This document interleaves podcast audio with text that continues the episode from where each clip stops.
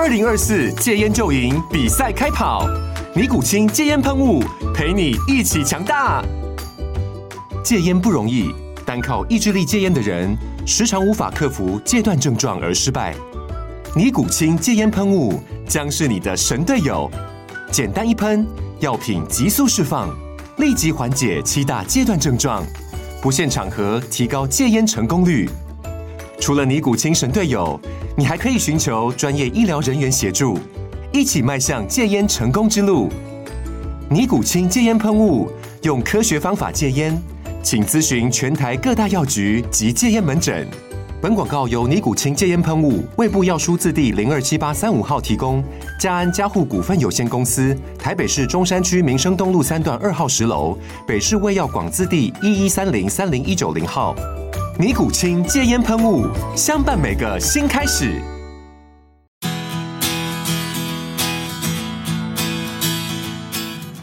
大家好，我是哲学妈妈，欢迎来到哲学咨商师的小秘密。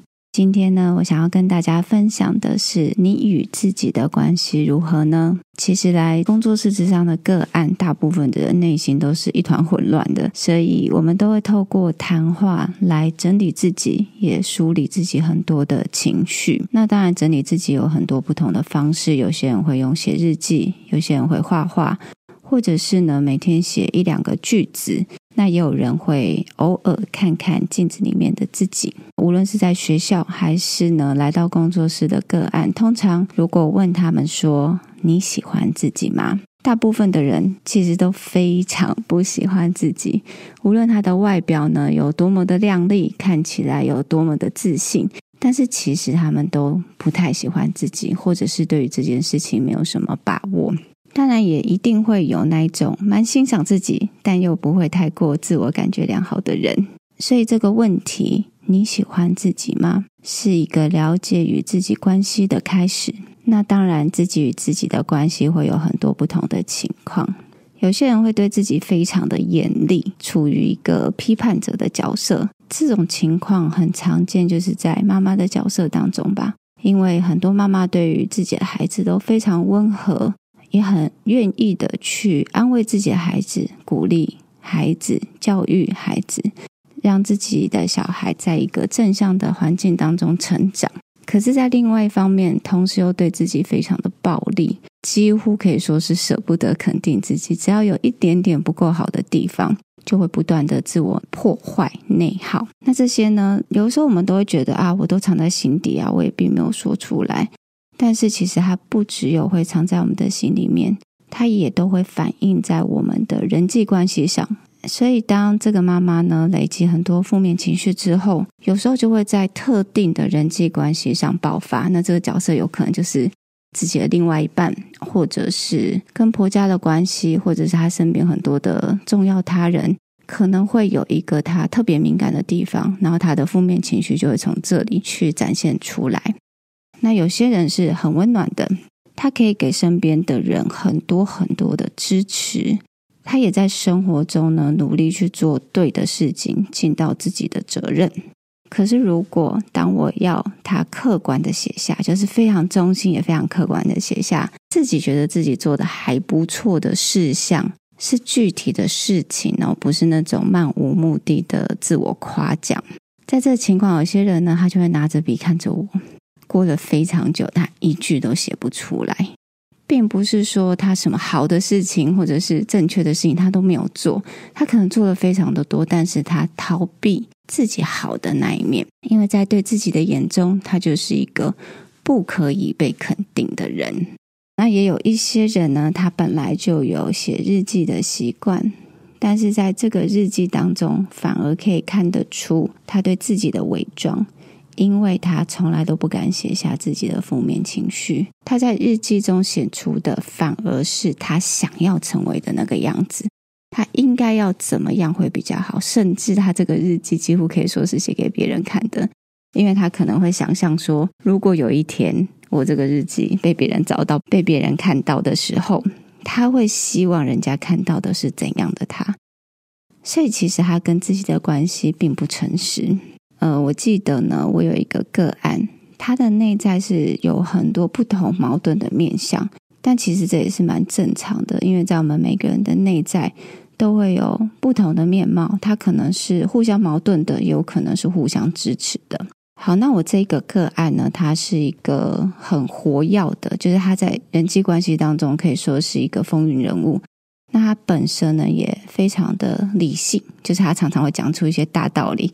那这些大道理来自于哪里？就是他对于自己生活的历练。所以相对来说，他比其他同年纪的朋友都还要成熟。那他也很会照顾其他人的感受。那在那一次的咨商，呃，我要他写下他内在矛盾的那一块，但是他写完了，他其实很快就写完了，但是他一张都不愿意讲。其实我非常知道为什么他不愿意讲。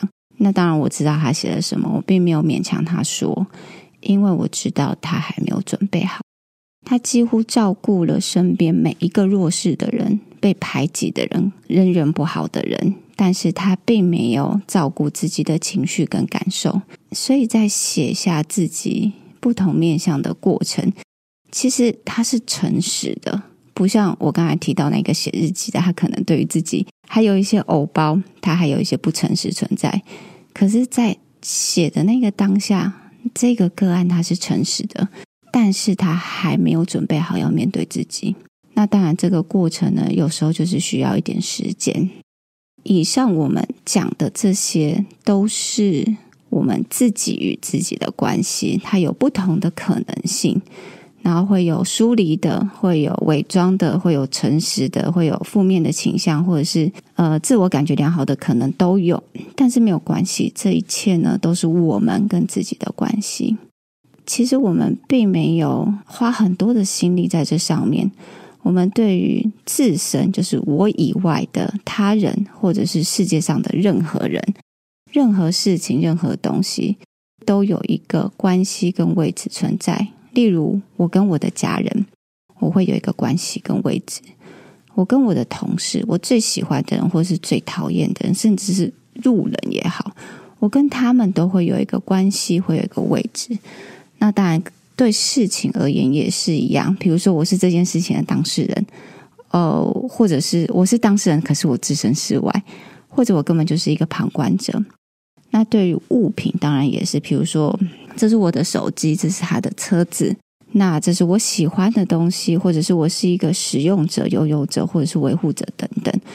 对于我以外的人事物，其实我们都会有一个关系跟位置。大部分的人呢，其实都蛮擅长检视自己以外的任何关系。那当然，在这种关系当中，也是会有模糊暧昧的时候。但至少我们知道这个关系很模糊。可是我们几乎花很少的时间跟心力去检视，那我跟我自己的关系呢？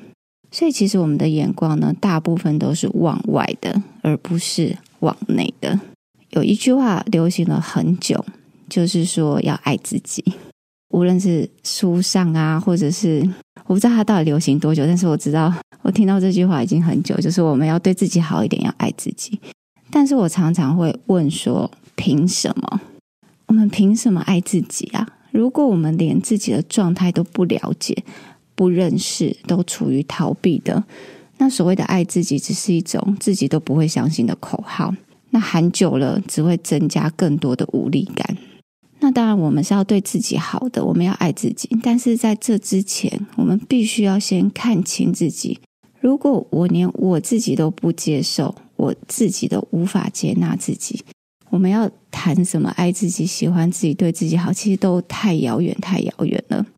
所以，当我们在没有认清自己的时候，所谓的爱自己呢，就会变成物质上的享受而已。好像我满足自己的一切欲望，就是在爱自己；好像我满足一切我想要做的事情，就是在对自己好。但是，如果我们那个内在的负面倾向并没有厘清的话，就算我们在物质上对自己很好，可是呢，它还是会造成我们很多的负面感受。例如说，啊，我花钱买快乐嘛，我要对自己好一点呢。但是我在花钱之后，可能会产生我压力过大。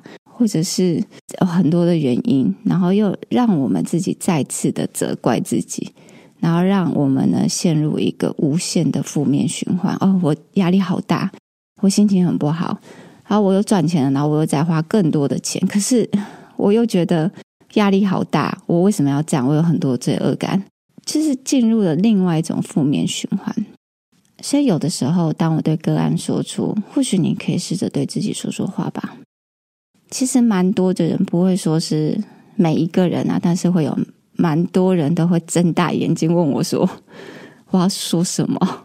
对啊，我接着就会跟他们讲说：“我们对自己就是那么不熟啊，而且有时候还真的无话可说。”所以我就会跟他们说：“说什么都好，什么都可以，因为当我对自己说话的时候，这个关系这个位置就出来了。”好，当然一般来说我并不会解释这么多啦。但是有一次呢，有一个个案，他就问我，他是反问我，他就说：“那你呢？那你的内在世界长怎样？你的内在关系又是什么？我为什么这么确认说内在的心灵世界是存在着？”那当然，我就会先回答一些厘清概念的问题。他就会跟我说：“不，我不是想问这个，我想要问的是你私人的内在世界。”好，我我说这的确要确认说内在世界、心灵世界存在，这的确非常的抽象。当然，他可能也会经过非常多哲学论证。那当然了，我再也不会跟我的个案去讲很多关于哲学的事情。我就说这的确很抽象。然后我好像有回答，但是其实我并没有回答。我用了一个比喻来回答这件事情。我说我们的内心世界呢，就像是一个展览厅。它可能存在一个展览厅，那这个展览厅呢，是所有的人都可以进来的，其他人可以进来到这个展览厅，而我们会去分享哦，我过去的经历、我的感受、我的想法，就好像是墙上挂着一幅一幅的作品，甚至我现在的情绪，这个我是欢迎让大家知道、欢迎让大家了解跟理解的。但是呢，可能在这个展览厅的某个角落还有一个房间，这个小房间它只开放 VIP 进去，不是每个人都可以进去。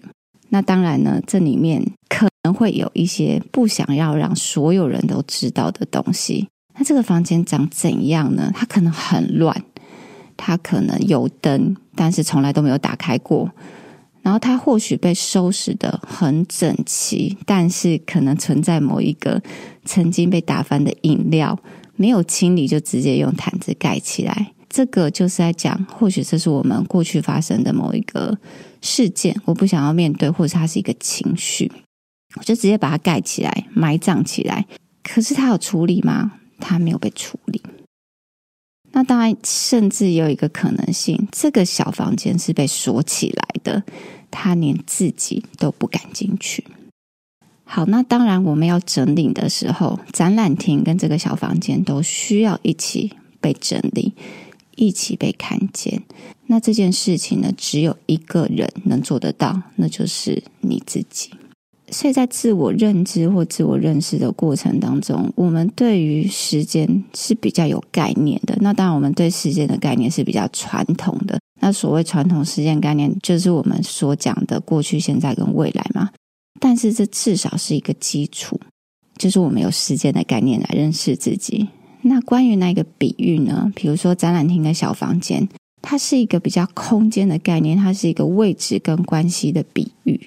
其实，当我们有了这个比喻之后，会让大家比较好想象，也比较好理解关于我自己的内在世界，它目前的状态可能是怎样。好，所以回到我自己身上，我当然有自己的小房间。然后，我跟我自己的关系好吗？其实，我个人觉得有待加强，有时候也没有那么好。那这也是我自己的人生，我必须去学习、去面对的课题。